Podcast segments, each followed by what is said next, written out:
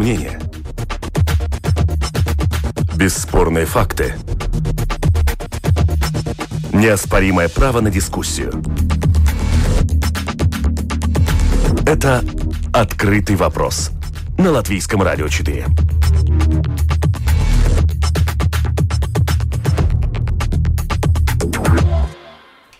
Здравствуйте, уважаемые радиослушатели. Вместе с вами в эфире Латвийского радио 4. Дискуссионная программа «Открытый вопрос». У микрофона Роман Шмелев. И, как всегда, по понедельникам мы обсуждаем самые заметные события из международной а, политики. А, вместе с нами в этой студии политолог Карлос Даукшц. Здравствуйте. Добрый день. Исследователь Института внешней политики Артур Быков вместе с нами на прямой линии. Здравствуйте, вы нас слышите?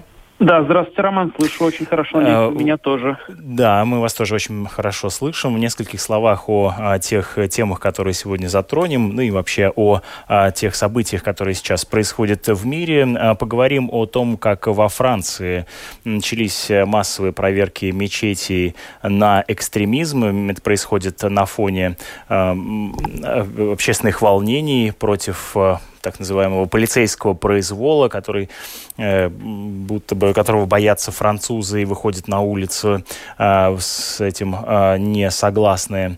Кроме того, э, как сообщает сегодня издание The Guardian, наметился некоторый прорыв в переговорах э, по Брекситу, по выходу Великобритании из Европейского э, Союза. Также одна из горячих новостей, новостей последнего времени. Сторонники Майи Санду в Кишиневе, нового президента президента Молдовы требует отставки Кабинета министров и распуска парламента. Но начнем э, нашу сегодняшнюю программу с обсуждения того, что страны ОПЕК плюс э, оставили ограничения на добычу нефти. Чего ждать в 2021 э, году? Об этом мы и поговорим прямо сейчас в первой части нашей программы. Напомню, что организация ОПЕК плюс это организация, куда входят страны, добывающие э, нефть, и плюс э, Россия. А, всего в совокупности более двух третей мировых запасов нефти добываются странами ОПЕК+. И вот на прошлой неделе э, эта организация договорилась, что договорились о том, чтобы оставить в силе ограничения на добычу нефти, которые действовали с мая этого а, года. Вот эту ситуацию мы сейчас и обсудим а, в нашем эфире. Господин Даукс, э, э, насколько важна эта новость с точки зрения того, как это повлияет на экономику, политику в 2021 году? Я думаю, что это, эти события вокруг нефти, они пока, вы знаете, хотя и принимаются какие-то достаточные решения в рамках ОПЕК, но там есть одна проблема, которую они не могут решить. Если раньше э, собирались из-за того, что были договоренности, они четко исполнялись, и всегда советы ОПЕК происходили раз в полгода, то теперь страны ОПЕК собираются ежемесячно.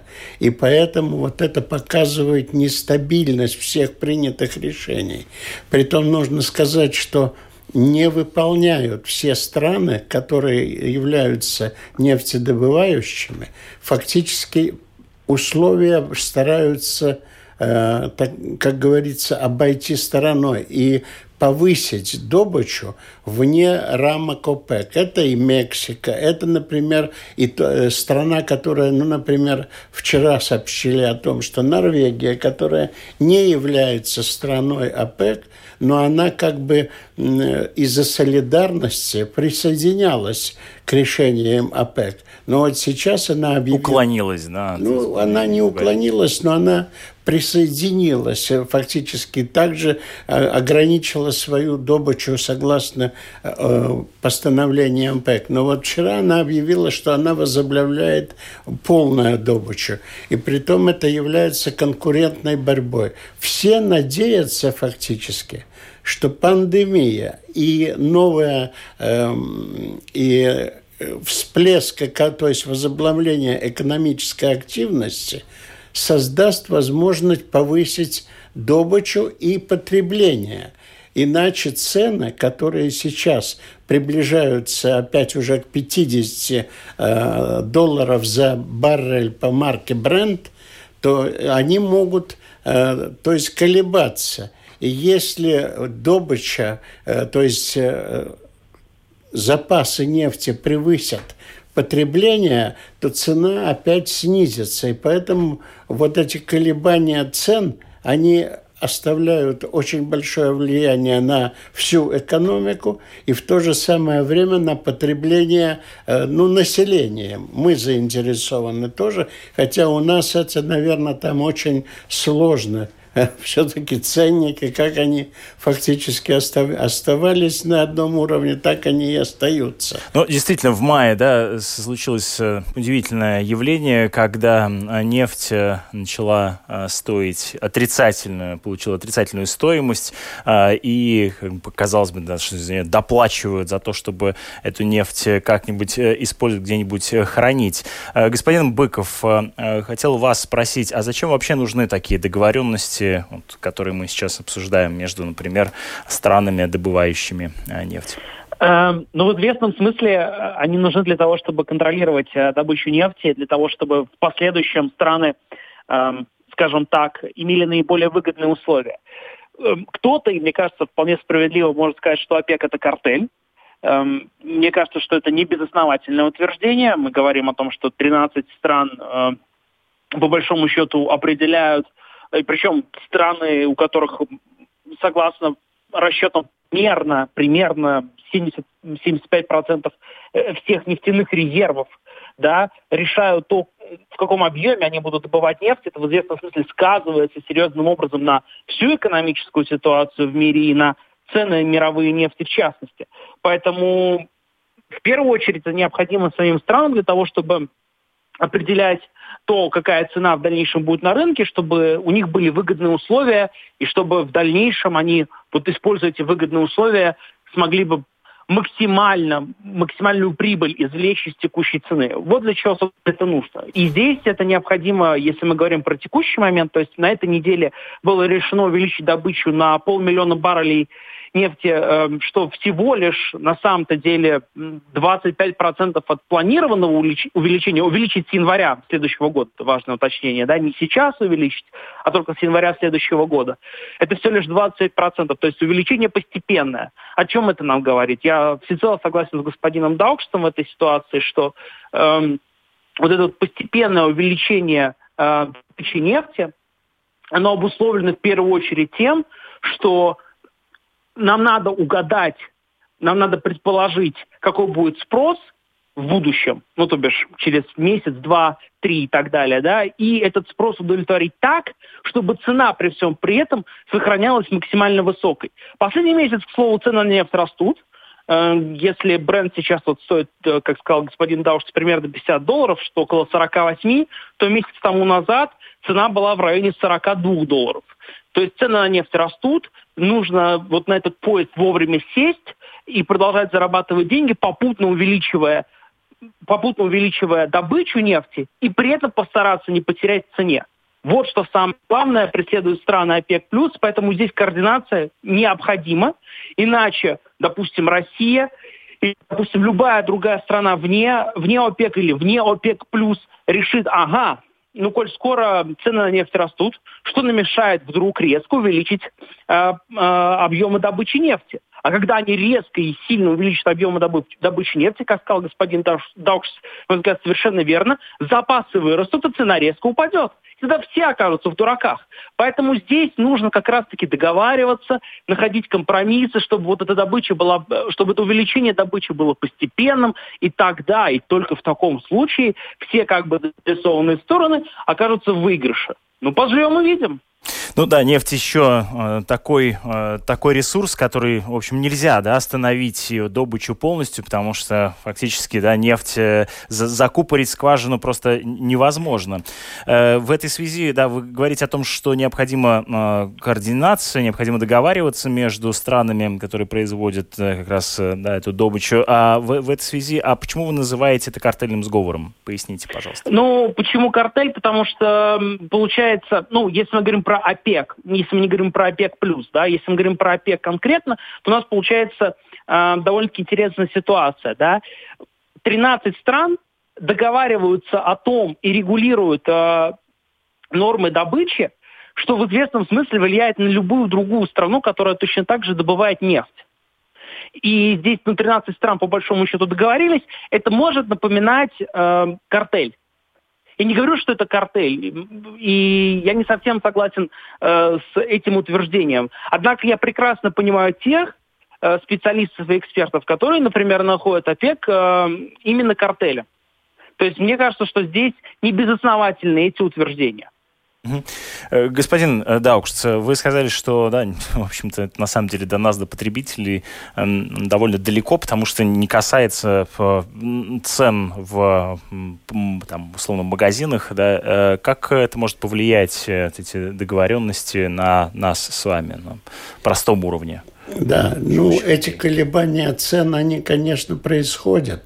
И торговцы бензином, которые работают на внутренних рынках, на уже доставке переработанной нефти в бензин э, или дизельное топливо, они, конечно, это делают с э, некоторым временным отставанием от тех колебаний, которые идет по нефти, и там идет, наверное, переработочная и доставка это не. И поэтому э, корреляции между вот этими нам известными в масса, масс-медиа переговорах, договорах о сокращении и так далее, о ценах, они доходят до потребителя со значительным временным отставанием или же временным люком, я бы сказал так.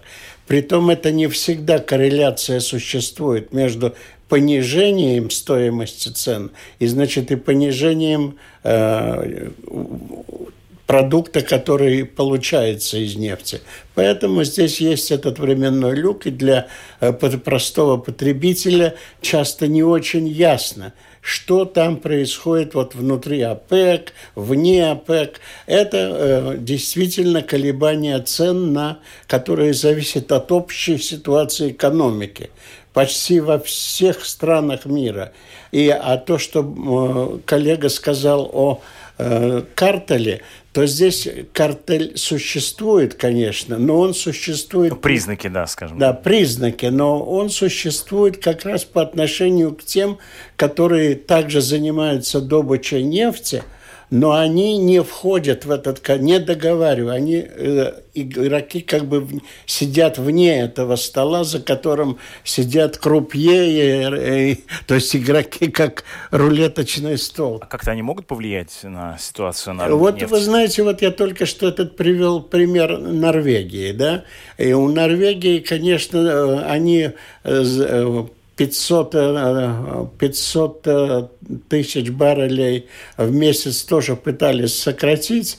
Но теперь они вышли из этого. Они говорят, так как мы видим, что э, законы ОПЕК не соблюдают, там Мексика, некоторые страны э, в Южной Америке, по-моему, там Венесуэла, я не буду вдаваться ну, да. в эти подробности, но не, так как они не соблюдают, то мы тоже решаем повысить добычу нефти, чтобы участвовать в этих рыночных играх. А это, конечно, э, влияет на э, состояние бюджетов доходов от нефти в бюджетах некоторых стран и вызывает как внутреннее напряжение, так и, скажем, ну, какой-то мере внешнеполитическое напряжение. Э, нефть является до сих пор как говорится, очень сильным э, мотором внешней политики государств, бесспорно, экономическим таким драйвером, я бы сказал. Топливом, да, фактически. Да. Вот э, мое мнение. Угу. Аналитики компании Capital Economics, э, Economics полагают, что просто сокращение добычи нефти недостаточно, чтобы привести к росту цен на нефть в следующем году.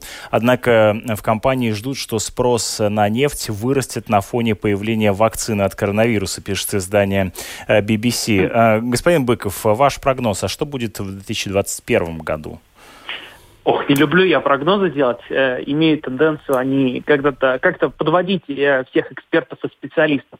Ну, э, хочется верить, э, я здесь выступлю оптимистом, э, хочется верить, что э, и спрос на нефть вырастет, и, соответственно, из-за этого вырастут цены на нефть. Вырастет спрос на нефть в первую очередь просто потому, что экономика восстановится, а восстановится она в первую очередь потому, что мы преодолеем пандемию. Вот. Но я не исключаю каких-то более пессимистичных, э, скептических сценариев, когда цены на нефть либо останутся на текущем уровне, либо незначительно вырастут. И в первую очередь, опять же, это будет обусловлено тем, что экономика не будет восстанавливаться должным, необходимым темпом для существенного роста цены на нефть. И пандемию мы преодолеем хорошо, если к концу весны. То есть вот такие варианты рассматривать надо. Но я сильно сомневаюсь, что возможен какой-то апокалиптический сценарий, что пандемию мы не преодолеем, э, вакцину хорошую изобрести не сможем, э, никто не вылечится и все мы умрем. Ну, такого, такого варианта я не предусматриваю. Что-то между оптимистичным и пессимистичным сценарием, мне кажется так. Э, тогда переходим к обсуждению других э, новостей. Вместе с вами э, в эфире Латвийского радио 4 программа «Открытый вопрос». Мы обсуждаем международную политику. Это «Открытый вопрос» на Латвийском радио 4. Вместе с нами политолог Карлос Даукшц и исследователь Института внешней политики Артур Быков. Э, власти Франции начали массовую проверку мечетей и мусульманских домов молитвы. По словам министра внутренних дел Франции Жеральда Дарманена, те из них, где звучат призывы к экстремизму, будут закрыты. Э, это происходит на фоне демонстрации против жестокости полиции, э, которые вылились в насилие и беспорядки. В частности, в субботу в Париже состоялась много многотысячная демонстрация протеста против полицейской э, жестокости. Эта мирная акция переросла в насилие, когда к ней примкнули анархисты в масках и капюшонах, которые стали бить витрины, поджигать автомобили, строить уличные баррикады и бросать в полицейских а, булыжники. Господин Дакш, что сейчас происходит во Франции? А, что ну, вот на фоне пандемии такое напряжение в французском обществе, как оно объяснимо? Ну, очень трудно фактически найти одним словом или одним предложением объяснить то, что происходит во Франции.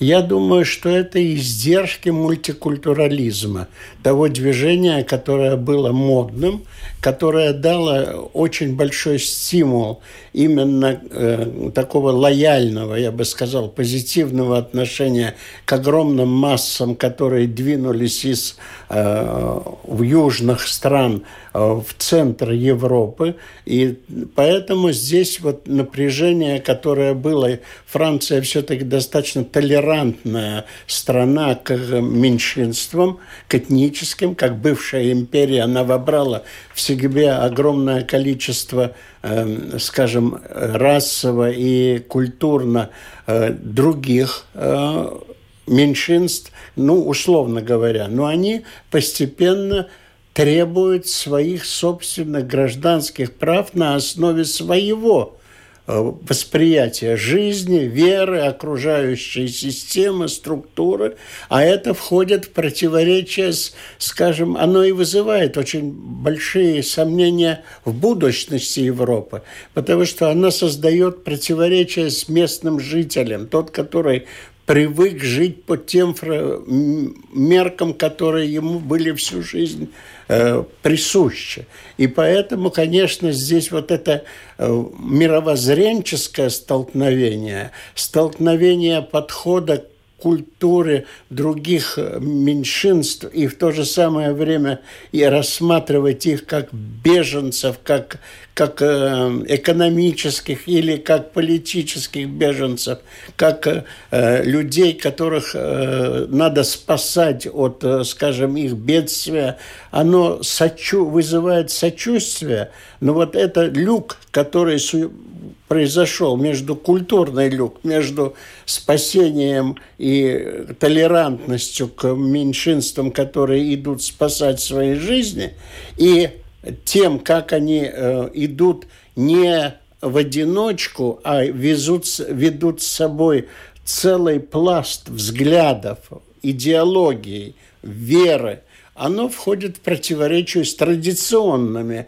э, присущими именно Франции э, взглядом. И вот здесь этот раскол, который между количеством условно говоря, и, и качеством, он приходит в, в политическое столкновение. Эти столкновения, конечно, они э, будут э, продолжаться – Э, потому что все-таки мусульманская, э, ну, я бы сказал, очень большая община, которая сейчас есть во Франции, она связана и с другими э, не мусульманскими действиями, которые, может быть, основаны на каких-то социальных, то есть спаивания, вот этого спаривания социального недовольства. Разделили, ну, желтые жилеты, э, и также вот эти экстремистские группы, которые всегда во французском обществе, бунтарский дух, который он э, анархический или который выступает против государства. Любое государство это для француза является все-таки э, чем-то не, не э, не, не таким, не своим, как говорится, а все-таки это со стороны. И поэтому вот эта проблема с полицией, с государственным управлением, органами управления этими, она входит э, в такое принимает такие формы. То есть социальное недовольство идет э, рука об руку с экстремистскими? И это, это, это так. Но вы знаете, я должен здесь сделать одно может быть, э, замечание. Обычно я, когда слышу по радио России или телевидению России, там есть одно сравнение. Вот, мол, в Белоруссии – вот тоже там так же, а, да, и что это одинаково. Нет, это все-таки не одинаково. По своей э, заряженности вы Да, это да. А, но это, э, понимаете, во Франции потом не Что берут... вы имеете в виду? Одинаковое столкновение с полицией, да, народа с полицией? Да, да, да, да. Что Лукашенко, например, уже высказался, что это такое. Вот в Париже, посмотрите, как полиция жестко действует и как мы э, мягко действуем. Он это сказал даже на э, ОДКБ, когда они встреч... он встречался отдаленно, конечно, со своими коллегами из других, с другими членами ОДКБ. Но здесь есть разница.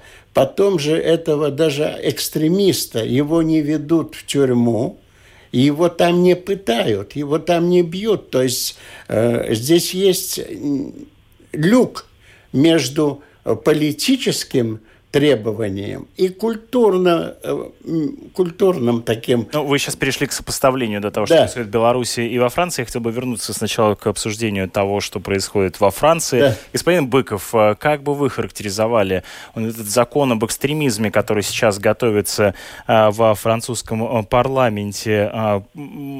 Почему он необходим? Необходим ли? Как он сработает? Какой, какой эффект будет от него? Я всегда очень-очень осторожен в высказываниях, э, которые в той или иной степени культурно или социологически, уж тем более этнически, ну, заряжены, я бы, я бы использовал такое слово. Что я этим имею в виду? Ну, мне видится э, довольно-таки проблематичным попытки хоть как-то э, не то чтобы ограничить, нет, э, исследовать вот с точки зрения государства и уж тем более полиции, да, какие-то вот э, этнические группы или религиозные группы. В известном смысле практически всегда это ассоциируется с преследованием на этнической, религиозной, национальной почве раз, и два, э, напоминает какое-то давление государства по отношению к меньшинствам мне лично видится, что здесь нужно быть предельно осторожным и действительно постараться реализовывать в законопроектах и не только э, какие-то модели и факторы, которые действительно пытаются бороться с экстремизмом или пытаются увеличить безопасность в обществе не только для тех, кто, скажем, является большинством в стране, этническим, э, религиозным, национальным большинством, но и для всего общества в целом. Мне кажется, что здесь, э, ну, впрочем, кто я, чтобы советовать Франции, как себя вести в этой ситуации, но мне, мне видится, что надо быть предельно осторожным, когда мы говорим э, в одном предложении об экстремизме, попутно упоминая какие-то меньшинственные группы. Здесь э, действительно надо быть осторожным. В противном случае это, это может напоминать издалека, изблизи э, какие-то попытки ограничить именно эти группы.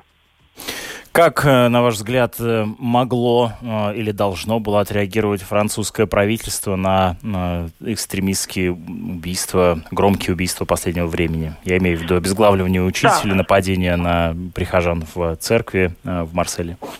Эм, на моей памяти наиболее эффективным инструментом всегда было, есть и будет нормальная хорошо работающая интеграция и развитое социальное общество. Что под этим имею в виду?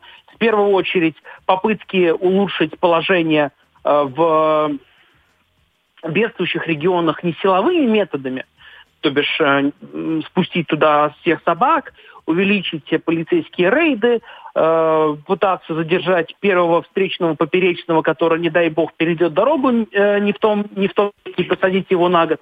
Подобного рода Эм, подобного рода поведение со стороны государства, а это в первую очередь всегда будет ассоциироваться как именно что отношение государства к этим группам, оно рискует лишь увеличить напряжение в обществе.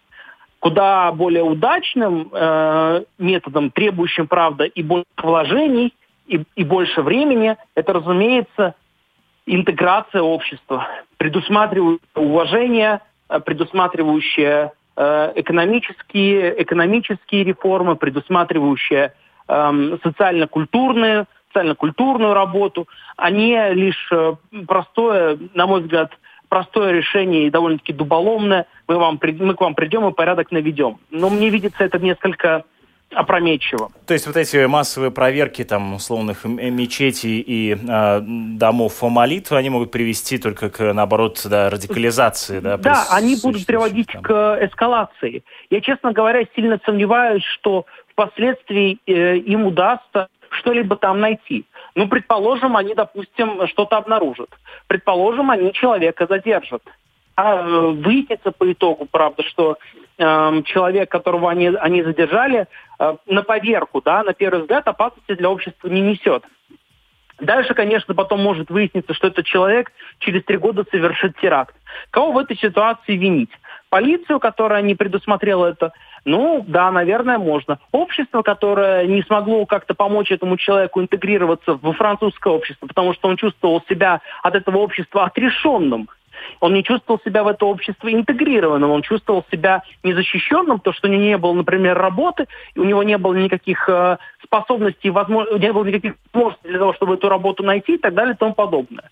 Ну, может быть. В-третьих, в конце концов, если мы будем рассматривать призму терроризма, то терроризм победить как таковой в принципе невозможно. Его логика заключается в том, чтобы внести в общество страх. Ну как вы, как вы собираетесь бороться против страха? Ну, единственный, единственный способ, который можно предпринять, он абсолютно контринтуитивен и не реализован, невозможно его реализовать в обществе от слова совсем, это, конечно же, об этом терроризме не писать вообще. В некотором смысле нечто подобное попытались сделать в Новой Зеландии после того, как произошло событие в Крайстчерче. Да? Там, например, э, этого стрелка практически не показывали, не называли его имя и фамилию и старались его всяческим образом не просто принизить, а сделать его, ну, как бы забыть чтобы общество о нем забыло. Не забыло о самом происшествии, но забыло самого стрелка. Довольно-таки интересный подход. Он предусматривает, что тот, кто совершил это преступление, а это, безусловно, преступление, и это ни у кого не должно вызывать сомнений, чтобы он не стал героем, чтобы он не стал как условный Брейвик. То есть про Брейвика мы знаем от и до. Мы постоянно его обсуждаем в контексте терроризма, мы говорим о нем, мы знаем, как он выглядит, мы понимаем, что и как он сделал. Ну да, и некоторые его идеи, да, они э, тоже тем нам самым известны. Они, да, тем самым они распространяются. Ого, здорово, интересно, возможно, мне стоит поступить точно так же, как и он, начать там э, пойти, пойти крестовым ходом против других меньшинств. Ну, к чему да, это Ваша мысль привести? понятна, да. Спасибо вам большое, господин Даукш. Как вам кажется, к чему приведут вот эти массовые проверки мечети на экстремизм во Франции? А я думаю, что эта проблема должна рассматриваться в таком более широком, цивилизационном смысле. Понимаете, все то, что говорил коллега, я согласен. И я думаю, что действительно экстремизм, он будет существовать и дальше. И, э, и поэтому, но здесь есть зачатки дискуссии о той границе, когда меньшинство, якобы то, которое приходит в другую страну, за собой не несет только социальное желание выжить, улучшить или спастись. Ну да, Но вы говорили, собой некоторый культурный багаж, который... Несет за собой да, целую, да, целую ценность. идеологию, с которой она не хочет входить как общество, а хочет доминировать, утверждать, что моя вера лучше той, которая у вас. И нужно жить. То есть это образ жизни поменять в той стране, в которую я прихожу – как меньшинство, как просящее, но в то же самое время я хочу, чтобы вы изменились. Да, но мы делаем вывод о том, что ну, такая установка существует на основании, ну, как бы а, они не были ужасными, эти случаи, но это все-таки единичные случаи, или вам кажется, они симптоматичны и в данном случае отражают систему? Некую? Я думаю, что существует некоторая общеевропейская проблема, которая требует философской дискуссии, которая затем превратится и в политическую дискуссию. Что делать с, э, с ну, скажем, возле Парижа? Есть районы, в которые та же полиция зайти не может. Ну, а получается, что то есть, вам неизвестно о том, что такие э, философские, политические дебаты ведутся, да? В, да, они ведутся. Они ведутся? Да, они ведутся очень упорно, очень усиленно. Пока, я думаю, вот такого какого-то консенсуса между политическими, философскими, научными э, направлениями различного характера пока не найдено. Ну, Франция – страна великой гуманистической философии. Неужели это, это проблема неподъемна для французской мысли? Я думаю, что здесь дело не только во Франции. Она неподъемна для всей Европы. Пока. Я еще раз утверждаю, пока. Потому что она неподъемна, э, ну, представьте себе, и для Восточной Европы, в которой э, есть некоторые э, предпосылки к более, э, знаете, нетолерантному, я бы даже сказал. Ну, Венгрия, Польша, в значительной мере э, в нашем обществе балтийском. Безусловно, есть да, проблема. Есть, да, есть проблема внутреннего выбора и внутреннего голосования фактически о моральных, политических и идеологических каких-то внутренних ценностях. Поэтому здесь мы должны очень осторожно относиться к любому высказыванию. Я согласен, что, знаете, оскорбление или какое-то принижение другой национальности, особенно в каких-то вот таких высказываниях со стороны руководящих слоев, конечно, нужно быть максимально осторожным. Но в то же самое время, я уже это повторял не раз, Европу ждет колоссальная дискуссия о собственной идентичности. Что такое Европа? И эта, эта философская дискуссия должна дать стимул политическим решениям. Вот я бы так... А есть э, политические а, сейчас э, субъекты, которые пытаются э, этот разговор вести и выражать некоторые по этому поводу тезисы? Я думаю, что мы находимся на нач... в начале этого пути, потому что окружающая действительность политическая, вот которая вы говорили о Париже, о, мы говорим, да, она как бы вынуждает все фактически те силы, о которых и философские, исторические, и политические, э, особенно религиозные, э, все круги, вынуждает выраб, вступить и выработать какую-то э, более проблематику, которая... проблематику и проблему решить как бы для себя прежде всего.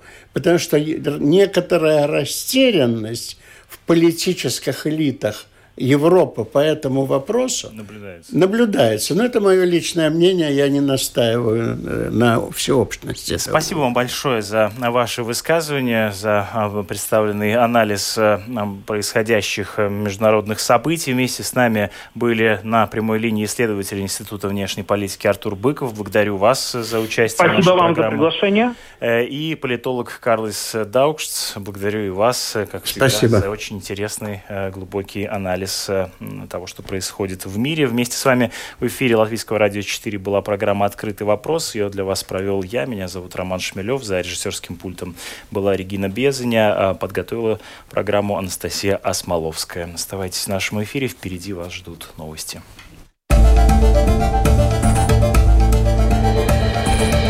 Это «Открытый вопрос» на Латвийском радио 4.